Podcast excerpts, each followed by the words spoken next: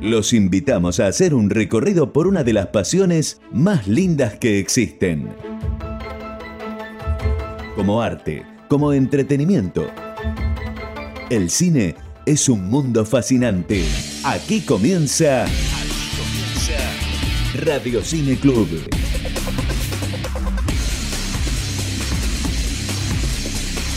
Bienvenidos.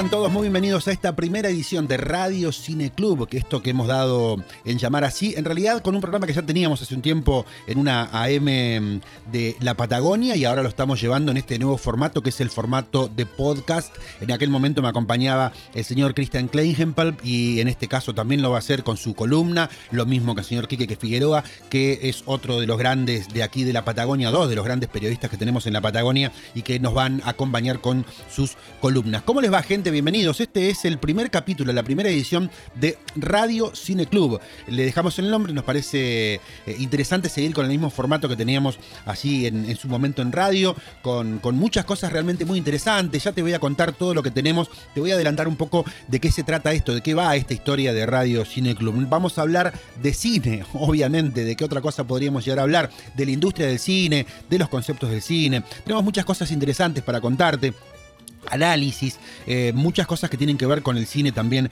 eh, argentino y de, la, y de la región. Obviamente no podemos dejar pasar las nuevas plataformas que ya son un hecho, están en todos lados. Eh, tenemos mucho para contarles. La verdad que va a ser un programa muy interesante todas las semanas, todos los viernes vamos a tratar de tener para ustedes esto que es una, una cita con el séptimo arte, pero con una mirada bastante distendida, con una mirada que tiene que ver principalmente con los miradores de pelis, no con los grandes cinéfilos que tanto lo tienen eh, clara y nosotros realmente no. Lo hacemos porque verdaderamente nos gusta eh, el cine. Tendríamos, vamos a tener de todo. Te adelanto un poco de qué va el podcast, como te decía. Eh, vamos a tener noticias de la industria, vamos a, hablar sobre conceptos de cine en la escuelita, vamos a hablar de las noticias de cine argentino, curiosidades del cine y por supuesto vamos a tener un tema de la semana. Y esta semana tenemos un tema fantástico porque tiene que ver con una fecha muy especial para el cine, para los amantes del cine, sobre todo de las películas de espía, porque el 5 de octubre se cumple,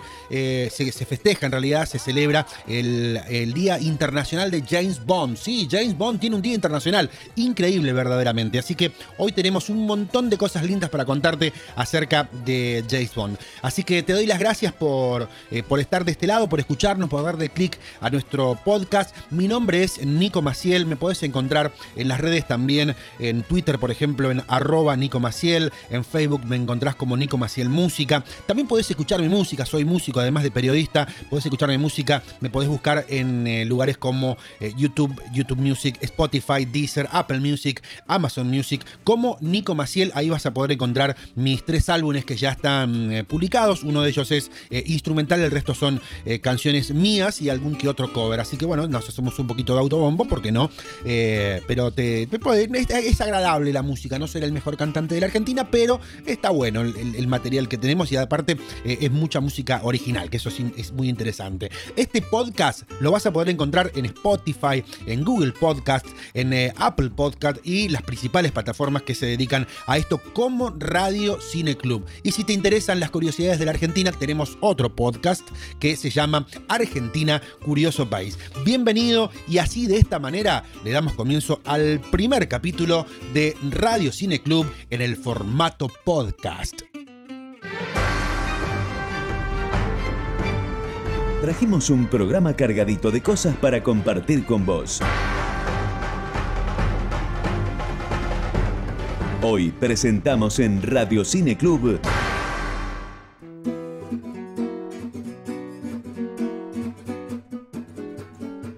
Como te comentábamos en el inicio, con la llegada de una nueva entrega de James Bond, en la semana donde se celebra su día, sí, el 5 de octubre es el Día Mundial de James Bond, es por eso que para este primer capítulo elegimos al emblemático espía creado por el señor Ian Fleming para hablar sobre todo lo que se destaca de esta enigmática figura del cine. En noticias de la industria, ¿qué pasó con la demanda de Scarlett Johansson a Disney? Mm, y hablando de Disney, ¿cómo serán las celebraciones para los 50 40 años de esta enorme empresa, The Walking Dead. ¿Rick está vivo? Dwight Johnson podría sustituir a Johnny Depp en Piratas del Caribe y Meryl Streep se suma al universo cinematográfico de Marvel. Bueno, hoy en Curiosidades tenemos cositas del, actor Sean Connery, obviamente, no podía ser de otra manera, hoy estamos hablando de James Bond, esas cositas que tal vez no conocías. Si las conocías, bueno, podemos compartirla y agregar alguna más si querés en, en los comentarios. En la escuelita de cine vamos a hablar del storyboard, que es y para qué sirve, un poquito de la historia también. Noticias del cine argentino, vamos a hablar de Carroceros, el documental sobre una de las películas fundamentales del cine argentino, que es Esperando la carroza. Y no te podés perder ni un instante del podcast, porque el tema de la semana, el de James Bond, viene en dos partes. Quédate hasta el final con Radio Cine Club. Nos sumergimos en el mundo del séptimo arte.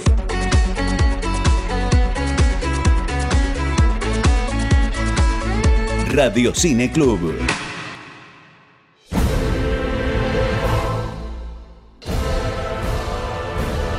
Analizamos los temas de importancia y te los contamos. Este es el tema destacado de la semana. En Radio Cine Club.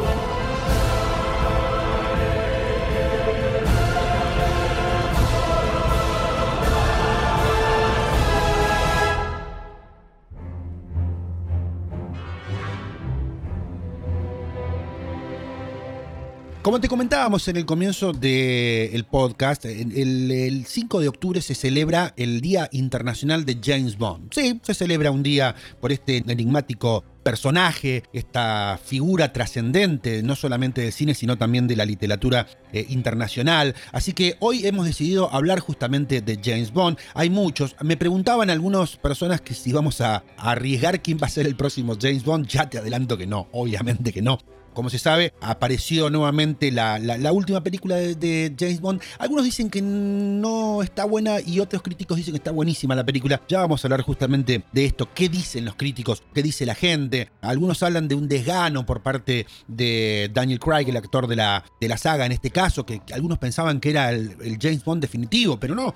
Parece que hay mucho James Bond y una polémica además que se armó durante esta semana porque gente que maneja la figura, quien tiene los derechos de autor de James Bond, habló de la posibilidad de que sea una mujer quien, quien tome. Creo que ya está decidido esto. Y el señor Daniel Craig dijo que no está bueno que se mezclen las cosas, que James Bond era un hombre y tenía que seguir siendo un hombre. Y no era una cuestión sexista ni nada por el estilo, sino que tiene que ver un poco con la figura y un poco vamos a hablar de eso recordemos también que esto fue creado en un momento de la historia muy distinto al nuestro, ¿no? Bueno, hablemos del personaje, James Bond. El nombre del personaje fue inspirado en un ornitólogo eh, americano llamado James Bond. Tiene una personalidad que es, bueno, es emblemático, seductor, pero también misterioso, romántico, arrogante, inteligente, atractivo, observador audaz, elegante, reservado y refinado. Salvo por lo de elegante y refinado, eh, se parece bastante a mí el muchacho. Bueno, su número es el agente secreto número 007 y está adscripto al servicio de inteligencia británico. Al inicio este personaje pertenecía al servicio de la división de inteligencia naval durante la Segunda Guerra Mundial. Dicho sea de paso, yo te lo voy a contar en un rato, tiene un poco que ver con la historia personal del personaje. Este dato no lo tenía y la verdad que me sorprendió, pero ¿sabías que James Bond no nació en Inglaterra? Es británico, por supuesto, pero nació el 15 de noviembre de 1920 en eh, Alemania. Si me escucha mi amigo Christian que sabe alemán me va a matar, pero bueno, em, es lo que es, es lo que hay. Pero es británico de nacionalidad. Su padre es eh, Andrew Bond, es escocés, su madre Monique Delacroix, originaria de Suiza, y Henry Bond, su hermano mayor. estudió en el colegio Eton de Inglaterra, Estado civil es viudo, estuvo casado con Teresa Draco, quien fue brutalmente asesinada el día de la boda. Hablemos un poco del creador. Ian Lancaster Fleming fue la mente maestra detrás de este exitoso personaje. El escritor, periodista y oficial de inteligencia británico escribió 12 novelas sobre James Bond y 9 cuentos sobre las aventuras de un agente que utilizaba armas y coches de vanguardia. Nació el 28 de mayo de 1908, hablamos de su creador Ian Fleming, en Londres, Gran Bretaña, es hijo de un militar el mayor Valentine Fleming, en una ocasión miembro del Parlamento inglés por el Partido Conservador y que murió durante la batalla de Somme en 1916. Cursó estudios en el Eton Sandburst, pasando algún tiempo viaja a Múnich y a Ginebra con el fin de emprender eh, aprender idiomas. Es hermano del viajero Peter Fleming y además trabajó como corresponsal de la agencia Reuters de Moscú entre 1929 y 1933. Es hermano del viajero Peter Fleming, trabajó como corresponsal de la agencia Reuters en Moscú en 1929 y 1933 agente de bolsa y cambio en Londres hasta que se inició la Segunda Guerra Mundial,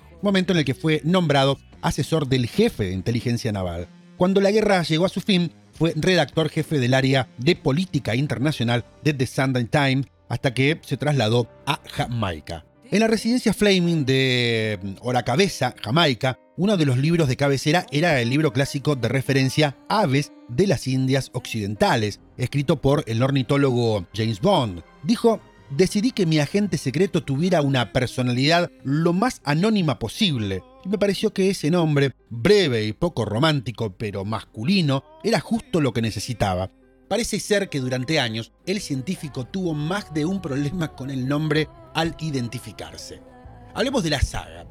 Las películas de James Bond conforman la saga continua más larga en la historia del cine, con más de 50 años desde su inicio. Aunque se han filmado 27 películas desde el año 1962, solo se reconocen oficialmente las que han sido publicadas por Eon Production, la productora oficial de la franquicia Bond, que ha producido 24 películas hasta la fecha y que, bueno, que ya tiene obviamente la, la nueva película. ¿Cuáles son las más valoradas? Vamos a elegir las siete más valoradas por la crítica, por distintos sectores, la, gente que le gusta justamente eh, James Bond, y vamos a ir de eh, menor a mayor, es decir, del número 7 al número 1 en este caso. En el número 7 está Golden Age, que está, bueno, Pierce Brosnan convenció a casi todos que con su llegada a la franquicia y Tina Turner dejó un hit musical para la historia. Sobre todo devolvió al mundo la ilusión de la saga y por eso cuenta como una de las más valoradas. En el número 6, 007 contra el Doctor No, el impacto de la primera, aunque ya se había hecho una, para, una versión para televisión, la adaptación de una novela de Fleming fue uno de los que hacen época, por supuesto. Simplemente no se había visto nunca nada de películas así. El público comenzó una especie de idilio con el Bond, James Bond, la lucha contra Spectra, la música, los créditos, la acción espectacular, las persecuciones de coches, el eh, exotismo, la sensualidad presente aquí en su forma de Úrsula Andrews en bikini y Sean Connery con el cuello Mao. Los 60 saludaban al futuro y no había nada más moderno que ese personaje. En el número 5, al servicio secreto de su majestad, la controversia persigue esta única entrega protagonizada por eh, la Senby eh, quizá está mm, injustamente valorada. Es una película conmovedora con escenas de acción, hay una persecución nocturna en la nieve, son eh, trepidantes y siempre fantástica. Diane Wright, que salida de Los Vengadores, tiene un carisma que le falta a su protagonista. Eh, George Lazenby cumple, pero el problema es que tiene una cara completamente olvidable, dicen algunos. La espía que me amó en el cuarto lugar aparece Barbara Bach, que está muy linda. Moore, en su cruzada por montar en todos los vehículos posibles, conduce aquí con un coche anfibio. Tiene una bellísima canción de Carly Simon. La impactante escena inicial, post créditos, es probablemente la mejor de la saga. Esa es la persecución en nieve el salto por el acantilado y el salvavidas con la Unión Flag, que fue homenajeada en la ceremonia de apertura de los Juegos Olímpicos de Londres, eh, es bastante británica, por cierto. En el número 3, Desde Rusia con Amor, su título ha convertido en una especie de cliché y es probablemente el, el mejor y más evocador, con más gancho del género en sí mismo, que son los títulos de las películas de Bond. Aquí se inaugura Estambul, una de las locaciones más famosas del agente secreto y parece una de las pocas lesbianas que se ha visto en el cine clásico, obviamente es malvada. En el número 2, Skyfall. No es fácil eh, conseguir lo que se logra en esta película y ajustarse tan bien a lo que se espera de ella. Hay muchas decisiones arriesgadas de las que se logra salir aireosa. Nos presenta un Bond de bajón que haría gozar a Freud. Hay un descenso a las cuevas que son como un útero materno. Aparece la homosexualidad. Bardem compone un villano tan risible como atemorizante la mm, auténtica chica Bond resulta ser M, la vieja, con todo el cariño, Judy Dench. Además, está muy bien Bond que sea escocés, en homenaje a Sean Connery. El tema de Adele ganó un merecido Oscar y cada una de sus escenas resulta muy, muy linda de ver. Eh, supone también una relectura y un final y un nuevo comienzo para este mito. Y por último, la número uno en el primer lugar para muchas de las gentes está Goldfinger la auténtica primera película de Bond tal y como lo conocemos hoy, aunque fuera la tercera, es un hito insuperado. ¿Qué, nos trajo esta película? Nos inucoló mm, amor por los dispositivos, nos mostró que un sombrero hongo puede ser un arma mortal, nos legó una mujer asesinada teñida de oro, un ultraparodiado rayo como amenaza a la masculinidad eh, ¿Se acuerdan ustedes ese rayo ese que iba hacia la masculinidad de James Bond? Bueno, y la canción de Shirley Bassey, que es tan inmortal que aguanta hasta versionada por, por, bueno, por, mucha gente. Y para cerrar la primera parte, vamos a hablar de los actores que lo personificaron. El primer actor fue Sean Connery. Desde 1962 hasta 1971 es el Bond original. La serie de James Bond ha estado marcada sobre todo por los actores, sin duda, por sus grandes actores. Como se sabe, el primer actor llamado a interpretar al agente secreto fue Cary Grant, y al rechazar este papel por asuntos contractuales, se pensó en la figura de Sean Connery, un joven actor escocés eh, de porte menos distinguido, pero más atlético que el intérprete de Charada. Quizá por eso el Bond de Sean Connery es el más elegante desapego que mata y seduce con la misma soltura y como sin darle mayor importancia. Si el Bond de Fleming era de la elegancia, el de Connery era el del uso de la elegancia. Su personaje, además, estaba a tono de las películas a caballo entre la comedia y la acción y la ciencia ficción. ¿Cuáles hizo eh, en este caso Sean Connery? 007 contra el Doctor No de 1962, Desde Rusia con Amor de 1963, Goldfinger de 1964, Operación Trueno de 1965, Solo se vive dos veces de 1967, Diamantes para la Eternidad de 1971. George Lazenby, 1967, es alguien que no se pudo hacer del todo con el personaje. Lazenby era modelo más que actor, pese a que su única intervención no fue en sí desdeñable, ni en producción ni en trama, la sombra de Connery era demasiado alargada y tuvo que volver. Otro de los grandes, sin dudas, grandes James Bond es Roger Moore. Aquí se, hay muchos que discuten o pelean quién fue el mejor, pero es muy difícil eh, asegurarlo. Cada uno tiene, su propio estilo y en su propia época, ¿no? Roger Moore desde el 73 al 85 es el Bond más británico, eh, quizá el más británico, ¿no? Porque también podemos hablar, ya vamos a hablar de eh, otro de los, como Pierce Brosnan, que también es uno de los que le da ese tono muy británico a, a, la película. Bueno, Roger Moore que se acertó en lo fundamental, ¿no? Nadie podía ser como Connery de modo que Roger fue un Bond diferente ya no de cómic, sino de, de, otra forma. Algunas de las imágenes más hilarantes de la película son suyas. Ese paracaídas y ese submarino con la bandera británica, y en contra de lo que se pensó en su época, sus interpretaciones fueron muy buenas en esa línea de Bond semicómico, dado al fino humor británico, con M y Money Penny ganando peso, tuvo dos lastres, su edad y el descuido con algunas películas. Eh, Moonmaker no está a la altura. Como dijo en su día, algunas de mis novias podían no ser eh, mis hijas, sino mis nietas. ¿Qué películas hizo Roger Moore? Vive y deja morir, de 1973. Esta tiene la, música nada más y nada menos de Live and Let Die, que la conocimos, muchos más grandes la conocieron con eh, una banda rockera como los Guns N' Roses, pero eres, bueno, es de, el ex Beatle. El eh, hombre de la pistola de oro de 1974, El espía que me amó de 1977, Moonmaker de 1979, Solo para sus ojos de 1981, Octopussy de 1983 y Panorama para matar. Otro actor, John Timothy Dalton, 1987-89. Sus películas no le ayudaron, tuvo el problema de Moore. Sus dos películas están entre las menos cuidadas de la serie. Se perdió la continuidad para convertirlas prácticamente en películas de acción, pero Dalton que renunció en su momento para mm, sustituir a Connery por considerarse demasiado joven para el personaje, y así fue un Bond creíble, eficaz y además un Bond sombrío que en algunos momentos anticipó a Daniel Craig. Otro de los grandes personajes y que también le da esta forma inglesa y le da un giro al personaje, la evolución del personaje, es Pierce Brosnan.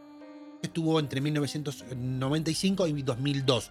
Salvó la serie de alguna manera volviendo a Sean Connery, pero un cuarto de siglo después. Si en el arranque de su debut en Golden Age se ironizaba tanto sobre su imagen en machista como sobre su condición de reliquia de la Guerra Fría, en esta misma película comienza a evolucionar y además de ver cómo los personajes femeninos cambian de actitud, significativamente Natalie Simenova despierta a patadas a James Bond en su primera escena conjunta. Brosnan vuelve a la elegancia y a la suave letalidad de Bond, aunque por primera vez empieza a tener una personalidad propia y un pasado. Por otra parte, con él se produce una incorporación clave en la serie, Judy Dench, que como M evoluciona hasta ser casi coprotagonista. Es la chica Bond con, perdón de la expresión, más importante de la serie. ¿Qué películas hizo? Golden Age de 1995, El Mañana Nunca Muere del 97, El Mundo Nunca es Suficiente de 1999 y Muere Otro Día del año 2002. Y finalmente el último de los personajes, pero quizá no el menor, ¿no? Hay que decirlo, el Bond duro también, se puede decir, es Daniel Craig. Parecía un error, o por lo menos muchos creían que podría ser un error cuando apareció por primera vez en Casino Royale, pero para mucha gente esta es una de las mejores películas de toda la saga. Sin embargo, tenía su lógica. Aunque hicieran falta varias películas para apreciarlo, Craig era el Bond producto de la evolución de los anteriores. Un Bond adulto con heridas en el cuerpo y en el alma. Un Bond que ha matado a centenares de personas y que ha visto morir a veces por su causa a seres queridos. Es un Bond cínico, duro, sarcástico y que mantiene lo fundamental, la lealtad a su propio oficio y que trata quizás por primera vez en la serie de buscar afectos y protegerlos. Quizá el diálogo de Skyfall entre M y Bond sea un final para la serie porque de hecho Spectre de esa manera se reinicia. Bueno, Casino Royale desde 2006, Quantum of Soleil de 2012, Spectre de 2015 y 100 Tiempo para Morir de 2021. ¿Y quién se vendrá ahora? ¿Qué pregunta? ¿Qué pregunta? ¿Cómo debería ser el próximo James Bond? Si siguiendo toda la historia, ¿no? Son eh, ¿Deberá ser mujer? ¿No deberá ser mujer? ¿Qué opinás vos? ¿Cuál es tu opinión? En un rato vamos a volver con la segunda parte y vamos a hablar de varias cosas como por ejemplo las armas, los dispositivos, las chicas Bond, los autos. Hay un montón de cosas muy interesantes para hablar de este enorme personaje del cine, James Bond. Esto es Radio Cine Club. Quédate con nosotros, tenemos muchas cosas para contarte.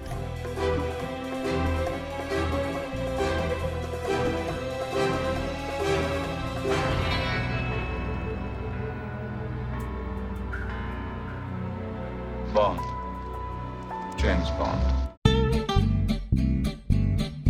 Vos elegís los pochoclos.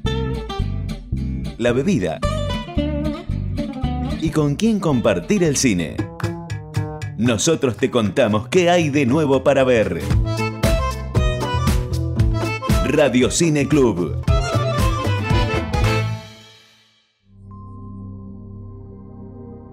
Lo que pasa en el mundo del cine. Noticias, actualidad, adelantos, estrenos. Noticias de la industria en Radio Cine Club.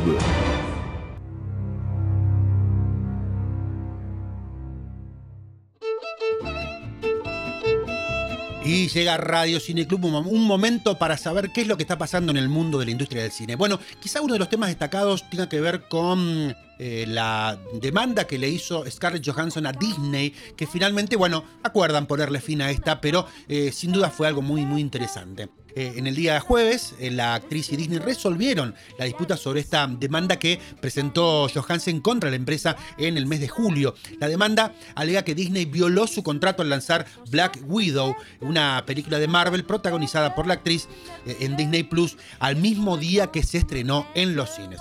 Johansson dijo en el comunicado que el jueves estaba feliz de haber resuelto estas diferencias. Estoy increíblemente orgullosa del trabajo que hemos hecho juntos a lo largo de los años y he disfrutado enormemente de mi relación creativa con el equipo, dijo, y espero continuar con nuestra colaboración en los próximos años. Quizá este dato nos tenga a ver que mmm, la cosa no puede haber quedado de todo bien, ¿eh? Los términos del acuerdo no fueron divulgados. Alan Bergman, presidente de contenidos de Disney Studio, dijo que Disney aprecia las contribuciones de Johansson al universo cinematográfico de Marvel y espera trabajar juntos en una serie de proyectos, incluyendo La Torre del Terror de Disney. La demanda alegaba que poner Black Widow en Disney Plus redujo la participación financiera de Johansson en la película porque había acordado que su salario se basaría en gran parte en la taquilla de la película. Disney respondió diciendo que no hay ningún mérito en esta argumentación. El estudio agregó que en ese momento que la compañía cumplió completamente con el contrato de la señora Johansson y además el lanzamiento de Black Widow en Disney Plus con Premier Access ha mejorado significativamente su capacidad para ganar una compensación adicional, además de los 20 millones que ha recibido, 20 millones de dólares que ha recibido hasta el momento. Johansson eh, versus Disney ha sido un foco de tensión en Hollywood en evolución. La demanda llega en un momento crucial en el que la industria se enfrenta preguntas como eh, las audiencias, bueno, consumirán entretenimiento en el futuro, cómo se va a compensar a quienes eh, vayan a crear Black Widow recaudó 80 millones de dólares en la taquilla de Norteamérica, de Estados Unidos, en su primer eh, fin de semana, y eso era lo que esperaba la industria y también fue un récord para la era de la pandemia. La película ganó también 60 millones de dólares a nivel mundial en Disney Plus en ese fin de semana, ¿no? según un estudio que se realizó. Eh, más noticias. Meryl Streep hablando del universo cinematográfico de Disney. ¿Se suma a este? Bueno, según nuevos rumores que andan dando vuelta, Meryl Streep estaría negociando para sumarse al universo cinematográfico de Marvel. Eh, ¿De qué se tratará este personaje? Streep es una de las actrices más importantes y queridas de la industria cinematográfica, ya que a lo largo de su carrera como actriz, la intérprete logró formar parte de exitosos proyectos y sorprendió al público con su trabajo. Es una gran actriz, verdaderamente. De esta manera se convirtió en una de las actrices más premiadas, cosechando nada más y nada menos que 21 nominaciones al Oscar y 33 Globos de Oro. Dwayne Johnson podría sustituir a Johnny Depp en Piratas del Caribe. En Disney empiezan a dudar de que una nueva entrega de Piratas del Caribe sin Johnny Depp vaya a funcionar y por eso quieren eh, sacudir la franquicia con eh, Dwayne Johnson. Actualmente en la relación de Disney con Dwayne Johnson no puede ser mejor, ya que este actor fornido ha demostrado ser un gran profesional, un gran trabajador incansable, muy comprometido con sus proyectos y funciona muy bien en taquilla. Por eso quedaron encantados con el resultado de Jungle Cruise. Eh, de hecho, ya se está hablando de una secuela y además quieren que se sustituya a Johnny Depp en Piratas del Caribe. Obviamente no quieren que Dwayne Johnson sea el nuevo Jack Sparrow, ya que quedaría poco raro, ¿no? Sí, quedaría un poco raro. Pero si quieren que interprete a otro pirata y eh, que ocupe el hueco que ha dejado Johnny Depp. Em, ¿Qué más tenemos por aquí? Vamos a hablar de la celebración más eh, importante del mundo, la más mágica, se puede decir. Bueno, Walt Disney World eh, Resort celebra 50 años y está pensando en eh, las celebraciones. Bueno, el lugar más mágico del mundo está mm, de celebración. Walt Disney World Resort abrió sus puertas en Orlando hace 50 años para cumplir los sueños de miles de niños que querían conocer en persona a sus personajes favoritos, entre ellos, por supuesto, Mickey Mouse. Los pequeños de la familia y los no tan pequeños disfrutan a diario de la gran ilusión de las atracciones y actuaciones que ofrecen los parques temáticos de Disney. Una experiencia única e inolvidable que a partir de eh, bueno, en el mes de octubre se vuelve todavía más especial, porque con motivo de los 50 años, del 50 aniversario, Disney celebra un evento por todo lo alto en el famoso complejo turístico bajo el título La celebración más mágica del mundo. Los visitantes que acudan a Walt Disney World Resort van a disfrutar de momentos inolvidables e increíbles y sorpresas, desde, desde hoy mismo hasta eh, bueno, un periodo de 18 meses. Eh, The Walking Dead, más cerca de que se revele el personaje de que si Rick sigue vivo o no.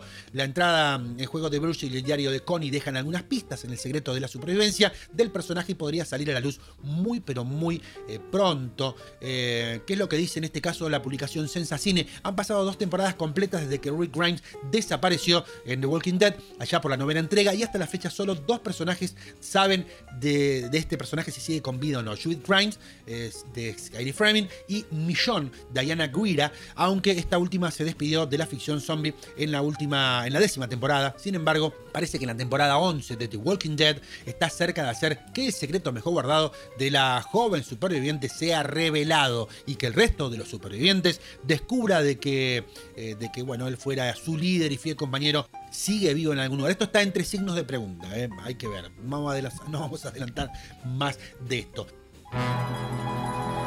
Esas cosas que ves en las películas pero que quizás no las conocías. Te invitamos a la escuelita de cine. Tranquilos, no tomamos examen.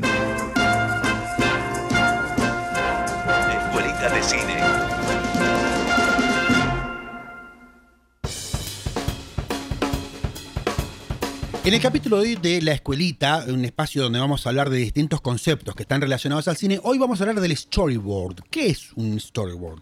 Bueno, se trata de un organizador gráfico que planea una narrativa. Los storyboard, eh, o tabla de historia, para decirlo de alguna manera burda en el español, o como los cómics, para que tengas una idea, son los cuadritos donde se ponen los dibujos, es una manera poderosa de presentar visualmente la información. La dirección literal de las células es perfecta para contar historias, explicar un proceso y mostrar el paso del tiempo. En su núcleo, los storyboards son un conjunto de dibujos secuenciales para contar una historia. Al romper esta historia en trozos lineales, permite al autor eh, centrarse en cada una de las celdas por separado, sin distracción. Hablemos un poquito de la historia de esto, muy breve. Dependiendo de la fuente, ya sea Howard Hughes con la película de 1930 de Earth Angel, o Walt Disney con la película animada de 1933, Los Tres Cerditos, se puede citar a estos como los padres de, la, de los guiones gráficos en el día de hoy. En 1939, Lo que el viento se llevó fue la primera película de acción vivo en ser completamente sacada de guiones antes de la filmación.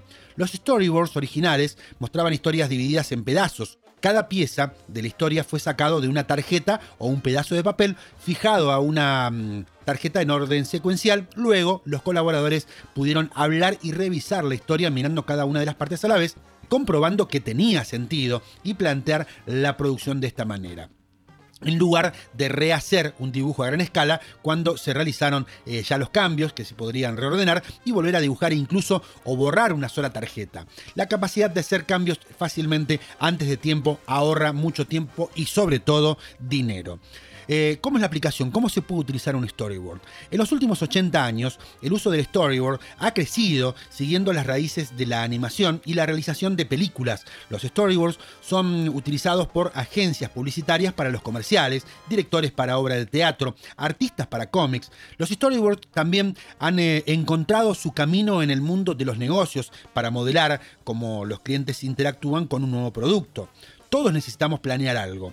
Hay muchos usos para los guiones gráficos en la industria del entretenimiento y en el mundo de los negocios y la educación. En, lo que tiene que ver con la historia, con la industria cinematográfica y de entretenimiento, lo último en narración visual es el cine. Los storyboards fueron utilizados por primera vez para este propósito y funcionan igual de bien, si no mejor, que en los años 30. Mediante el storyboard, antes de filmar, se puede planear mejor los ángulos de cámara, configuración, accesorios, actores, efectos y así sucesivamente y ser más trabajador durante la producción. Storyboard antes del tiempo también comprueba que la secuencia de comandos tiene sentido, le permite corregir los errores antes de que sea demasiado costoso arreglar. ¿Qué tipos de stories existen? Bueno, podemos encontrar storyboards llenos de color, tipo story comercial, o en blanco y negro, que es el story editorial, colmados de detalles o simplemente con trazos que esbozan una figura.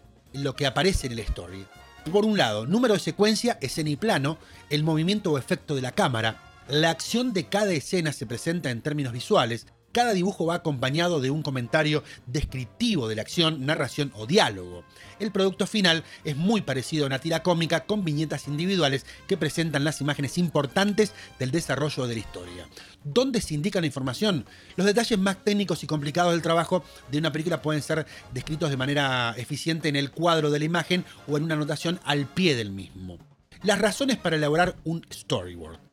Primero, a veces los productores de películas, videoclips o programas de televisión y los clientes para quienes se realizan los anuncios comerciales, documentales o audiovisuales tienen dificultades para visualizar la acción cuando leen el guion. El storyboard les permite observar el desarrollo de la historia. Por otro lado, permite al guionista ubicar precisamente el efecto que quiere, haciendo sus indicaciones en dibujos en lugar de complicarse interpretando con palabras.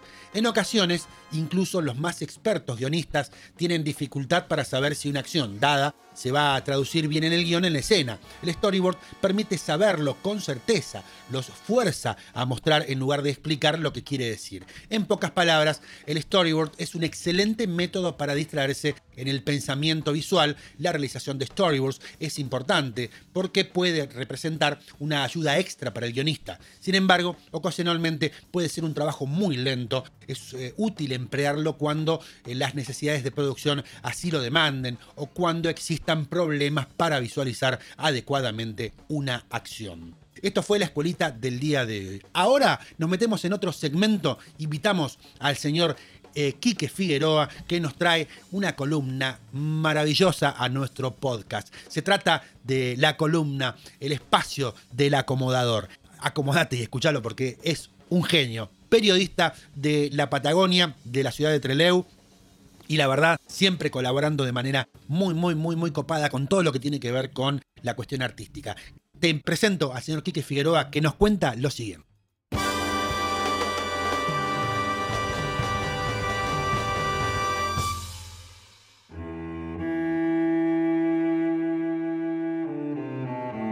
Arte, entretenimiento o las dos cosas. Radio Cine Club.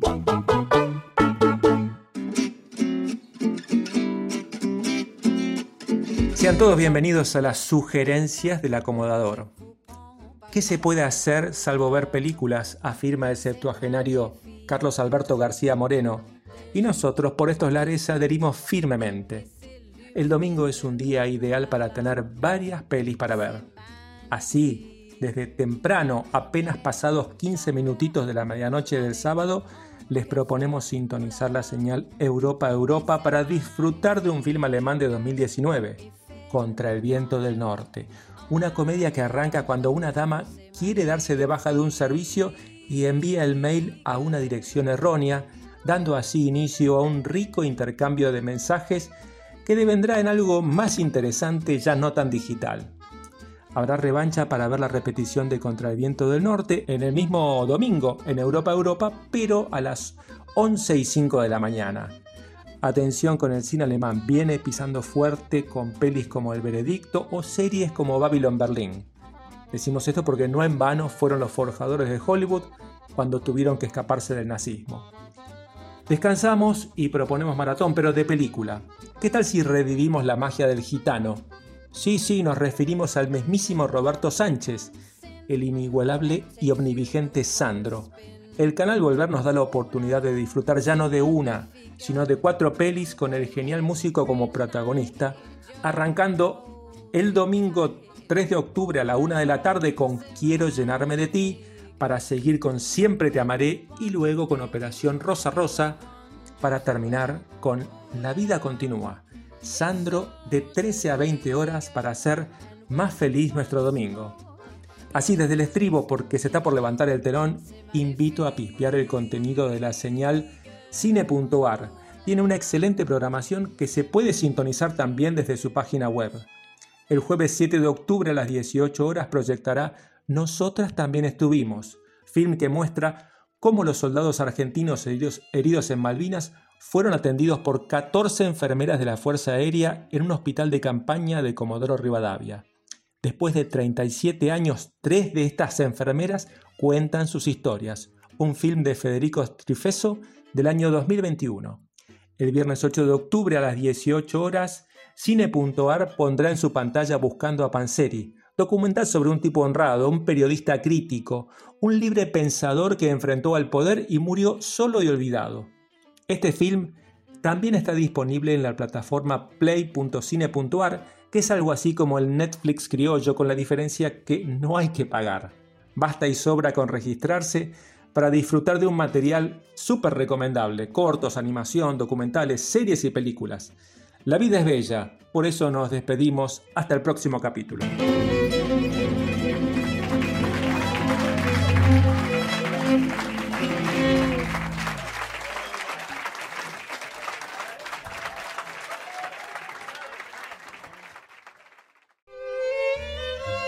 La patria cinéfila tiene noticias. Estas son las novedades del cine argentino.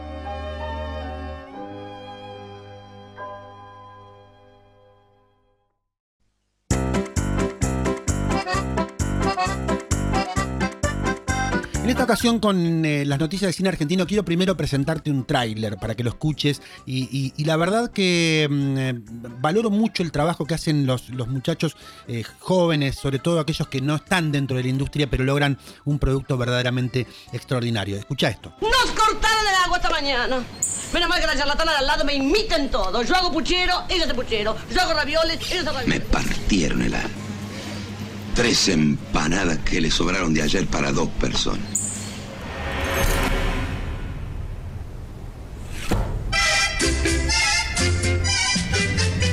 Nosotros empezamos a ver que hay foros y grupos de Facebook de fanáticos de Esperando la Carroza, que se encuentran, se disfrazan, dicen los parlamentos tal cual lo dijeron ustedes, y empezaron siendo un grupo de 5 y ahora hay un grupo de 10.000, hay otro grupo de 15.000.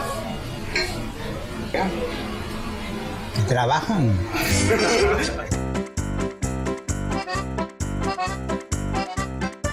Estábamos escuchando el tráiler, obviamente eh, tiene más sentido si te estás mirándolo porque están las imágenes, pero, pero de todas maneras se entiende bastante bien. Es Carroceros, este desopilante documental sobre los fans de la mejor, quizá la mejor comedia del cine argentino, para muchos por lo menos. Yo soy uno de los que cree que, que lo es. No, no puedo decir que es la mejor, pero es una de las mejores sin lugar a dudas. Eh, ¿Dónde ver el documental que registra a los grupos de Facebook en homenaje a la película Esperando la carroza? Eh, y como mm, hay fanáticos que solo hablan de, eh, entre ellos, usando diálogos de, de, las mejores comedias del cine argentino de todos los tiempos, ¿no? ¿Por, ¿Por, qué pasa esto? No, bueno, ya se puede ver Carroceros, este documental de Mariano Frigerio y Denise Urfrieg, que registra el fanatismo más allá de las generaciones por Esperando la carroza, la icónica película de Alejandro Alejandro Doria, que se estrenó en el año 1985. Lo que empezó como un documental que narraría una parte de la historia detrás de la filmación de Esperando la carroza, como un homenaje por los 35 años de su estreno, se transformó en un registro de las increíbles pasiones que despertó esta película que representa en tono de comedia los complejos entramados de una familia común y corriente que es también eh, la crítica o una gran crítica a la sociedad argentina en los primeros años de la post-dictadura. La cinta cuenta con entrevistas a los protagonistas del film de Doria, Antonio Gasalla, Betiana Blum, Luis Brandoni, Enrique Pindi, Mónica Vila, eh, Andrea Tenuta, quienes se muestran asombrados por el movimiento de fanáticos, como también lo estuvieron cuando eh, se iban enterando sobre las proyecciones en otros países. Pero también al encontrar tal legión de seguidores, los directores decidieron reunir a varios de ellos que mm, cuentan sus expectativas de las más eh, variopintas y que llevaron obligatoriamente a representar escenas de aquella película.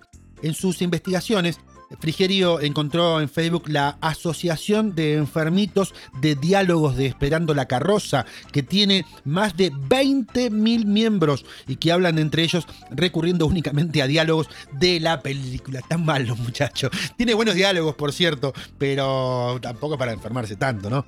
No tuve la oportunidad de verlo todavía, pero me voy a sentar a verlo en algún momento. Está en la plataforma está indicado que está en la plataforma cine.ar, pero también encontré alguna versión en YouTube colgada eh, y no tiene muchas reproducciones, así que estaría bueno verla eh, si te gusta el cine argentino. A mí particularmente es una película que me parece maravillosa, increíblemente maravillosa y que no, nos retrata de una manera increíble. ¿Cuántas veces? Decime quién cuerno no alguna vez en su vida utilizó una de esas frases, tres empanadas, eh, o ahí lo tenés al pelotudo. Bueno, es, es genial, verdaderamente genial. Bueno, algunas noticias del cine argentino, en este caso eh, para invitarte a que veas Carroceros, el documental sobre los fanáticos de Esperando la Carroza. En la pantalla, detrás de las cámaras, en las producciones.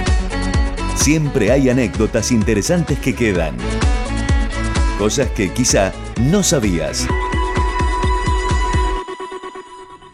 Curiosidades del cine.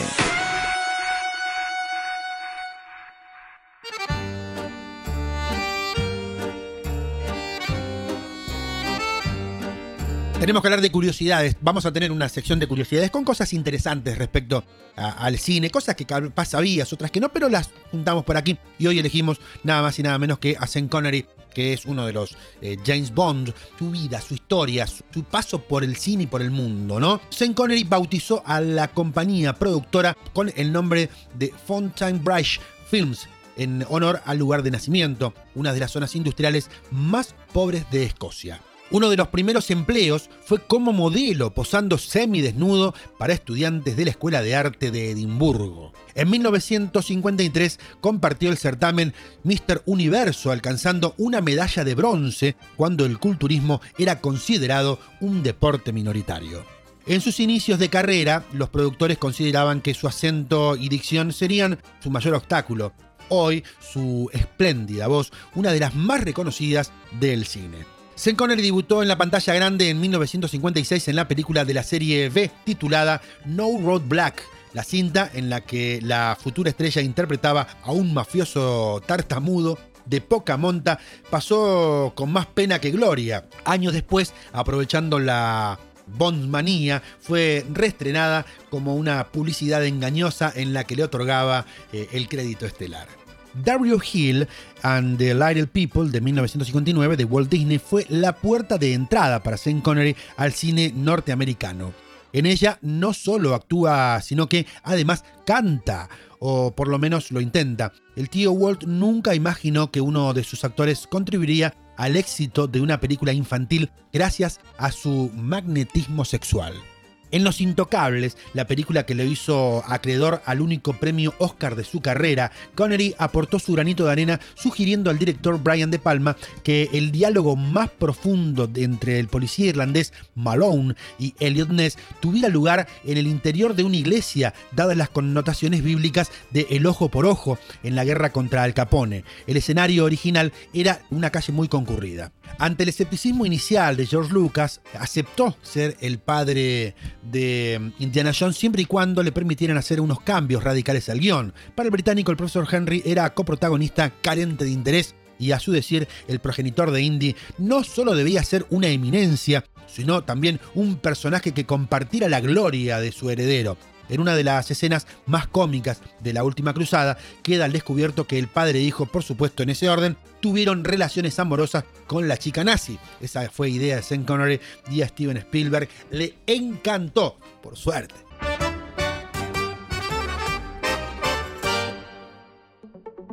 Nos sumergimos en el mundo del séptimo arte.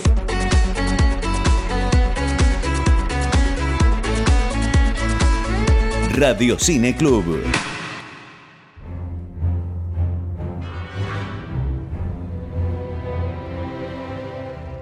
Llegamos al último bloque de este primer capítulo, en este caso hablando de James Bond. Bueno, hablemos de las armas de James Bond, eh, las más conocidas o por lo menos las más famosas, una Beretta calibre 25, una pistola semiautomática Walker P PK calibre 7.5, eh, Walter P 99 9 milímetros, eh, entre otras armas. Un dato para tener en cuenta respecto a las armas es que se las robaron en la vida real, a unos 20 kilómetros al norte de Londres, cuando los asaltantes aprovecharon la soledad en las calles de capital londinense debido al estricto confinamiento que por entonces empezaba en el Reino Unido como consecuencia de la pandemia por COVID-19 para ingresar a una casa del condado de Enfield donde se encontraban guardadas. Si bien eh, detectados los ladrones fueron por los vecinos que rápidamente dieron el parte a las autoridades policiales. Lamentablemente, cuando llegaron los primeros uniformados, los delincuentes ya se habían retirado del lugar con un valioso botín en su bolso los gadgets, los dispositivos.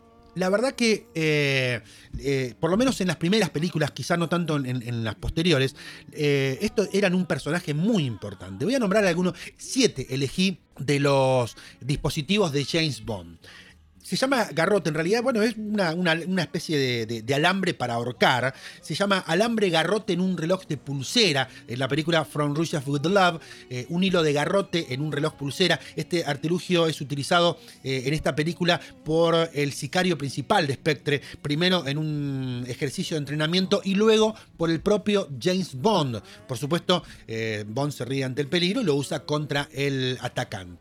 El Jetpack Thunderball este deja escapar a Bond después de matar a Jacques Bouvard en la película eh, que lleva este nombre. Eh, lo que es más notable es que el paquete real utilizado durante la filmación funcionó de verdad.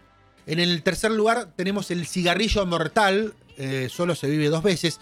Bueno, de hecho, fumar puede matar, de verdad, mata. Especialmente cuando te golpea un mini cohete de un cigarrillo. Bond usa este dispositivo en You Only Live Twice eh, para matar a un técnico que se encuentra junto a los controles de entrada antes de ingresar a la base del volcán de Blufffield.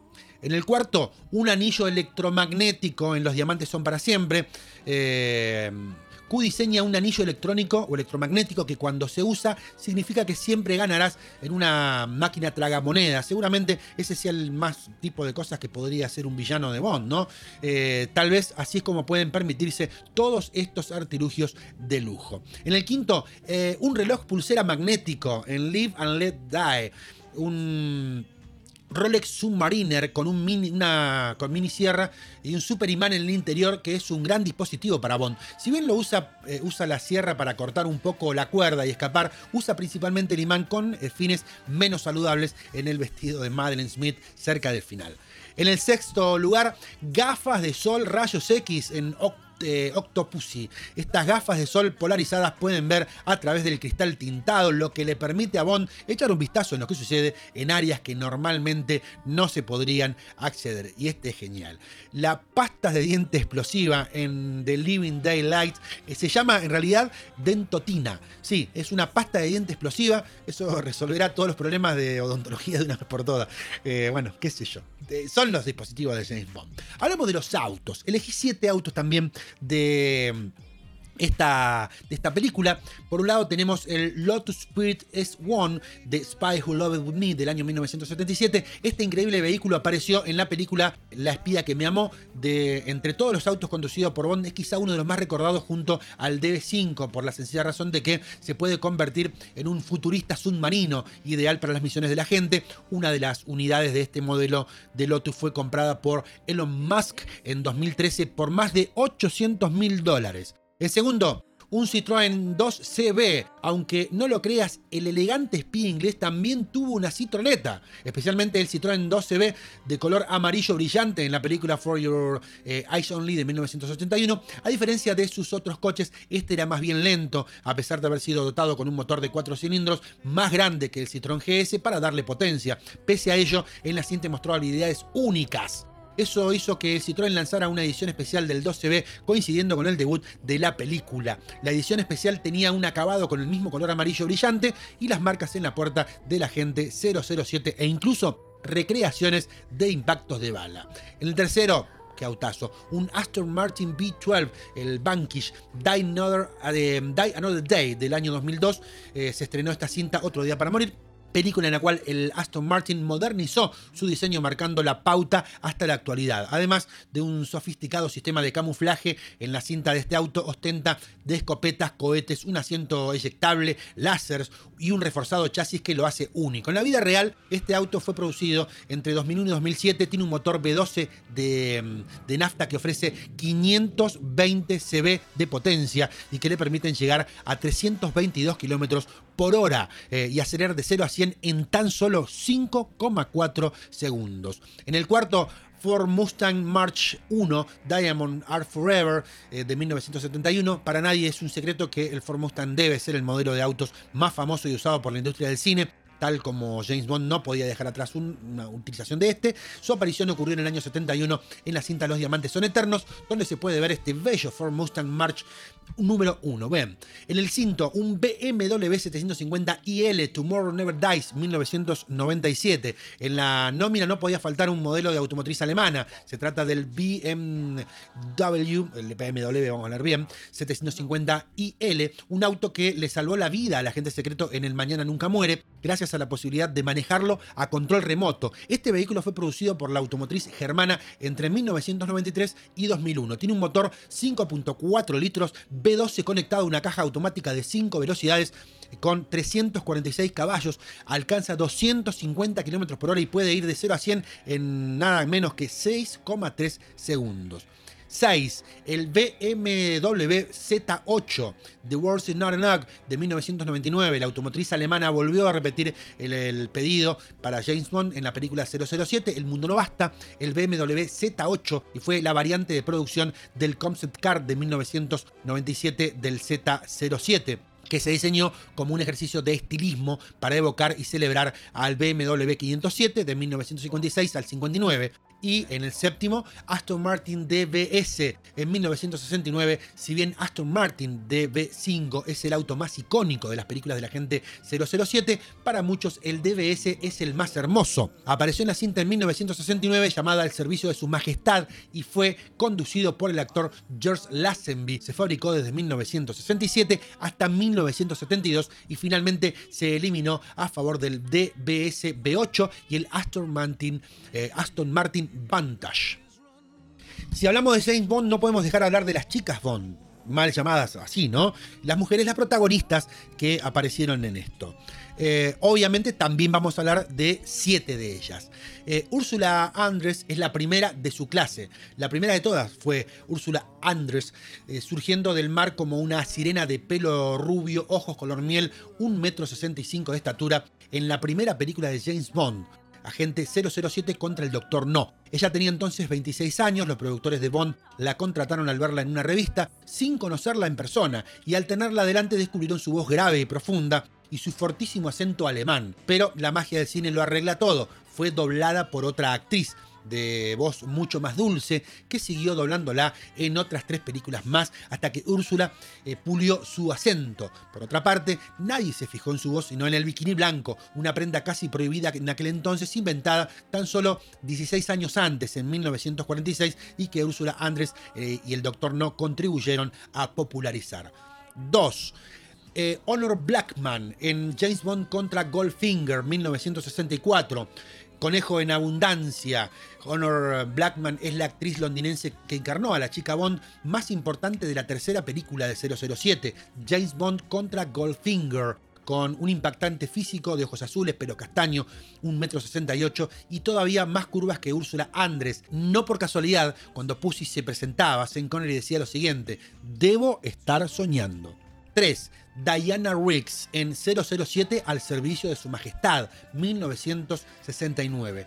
En ese año, James Bond experimentaba una evolución. En la película de aquel año, 007, El Servicio Secreto de Su Majestad, el mítico Sean Connery abandonaba el personaje por primera vez, no sería la última, y era sustituido por un modelo australiano tan sobrado de masculinidad como escaso de talento, dicen algunos, ¿no? George Lazenby. Y quizás precisamente para compensar sus carencias, los productores de la saga contrataron esta vez a una chica Bond que ya era inmensamente popular antes de compartir la pantalla la inglesa Diana Riggs, que ya había triunfado en Bondiana, una teleserie, Los Vengadores, nada que ver con los superhéroes de Marvel, por supuesto, encarnando precisamente a una superagente. Tan carismática era Diana que el 007 hacía lo nunca visto. Se enamora de ella y obviamente se casan.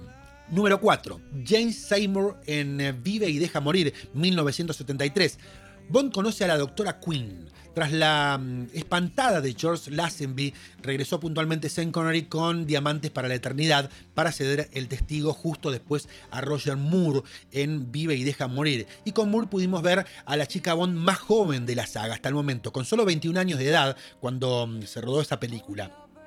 Nacida en Inglaterra, pero de padre polaco y madre alemana, su verdadero nombre es Joyce Penelope Wilhelm eh, Bueno, algo así.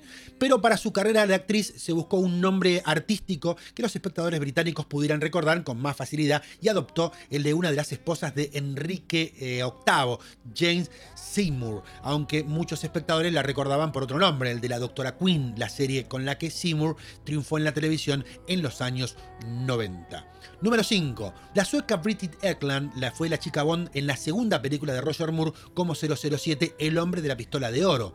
No podía ser más distinta que su antecesora, Jane Seymour, eh, porque Eileen tenía 32 años cuando entró en la saga de Bond, 11 más que Seymour, llevaba casi 3 lustros triunfando como actriz y modelo y con su nórdica belleza de pelo rubio, ojos verdes, metro 65, ya era una sex symbol de fama mundial. El número 6, Barbara Bach en La espía que me amó, 1977. La espía que amó a un Beatle. La espía que me amó empezó a rodarse el 31 de agosto de 1976 y cuatro días antes todavía no tenían a la chica Bond.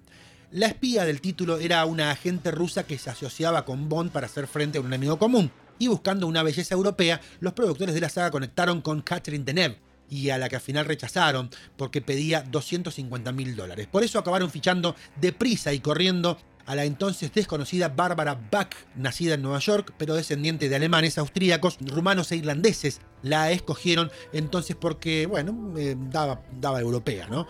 Más bien no, fue porque aceptó cobrar 80 mil dólares. Pagaron por ella menos que por el Lotus Spirit que aparece en el film, que costó 100 mil dólares. Pero el que sí supo apreciar su valía fue Ringo Starr.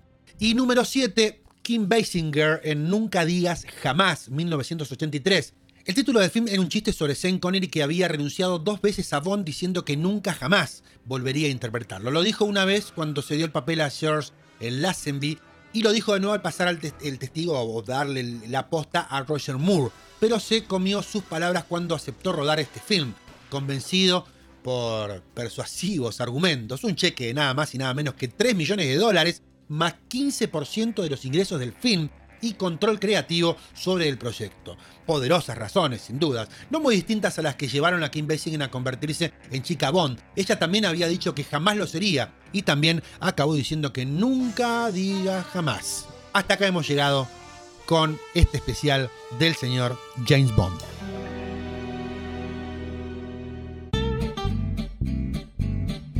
Vos elegís los pochoclos.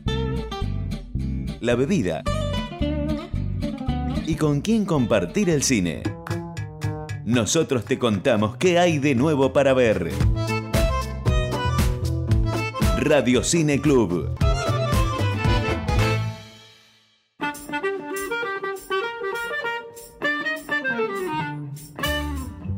Bueno, hasta acá hemos llegado con la edición del día de hoy. Muchas gracias por estar del otro lado, por, acompañarnos, por haber llegado hasta acá. La verdad que si llegaste hasta acá y estás escuchando esto, soy el tipo más feliz del universo. Eh, nos encanta esto, nos encanta el cine, nos encanta poder eh, compartir con ustedes. Eh, habrá más capítulos, por supuesto. El próximo viernes tendremos una nueva edición. La idea es que a las 9 de la noche puedas tener el capítulo completo para poder verlo. mi nombre es Nico Maciel, le agradezco a mis amigos Christian Kleinhempel y al señor Quique Figueroa por el aporte que ha hecho en el día de hoy. Seguime también en mis redes sociales. Así que nos encontramos la semana que viene para hablar de mucho más cine en esto que hemos dado en llamar Radio Cine Club. Un abrazo grande, buena semana para todos.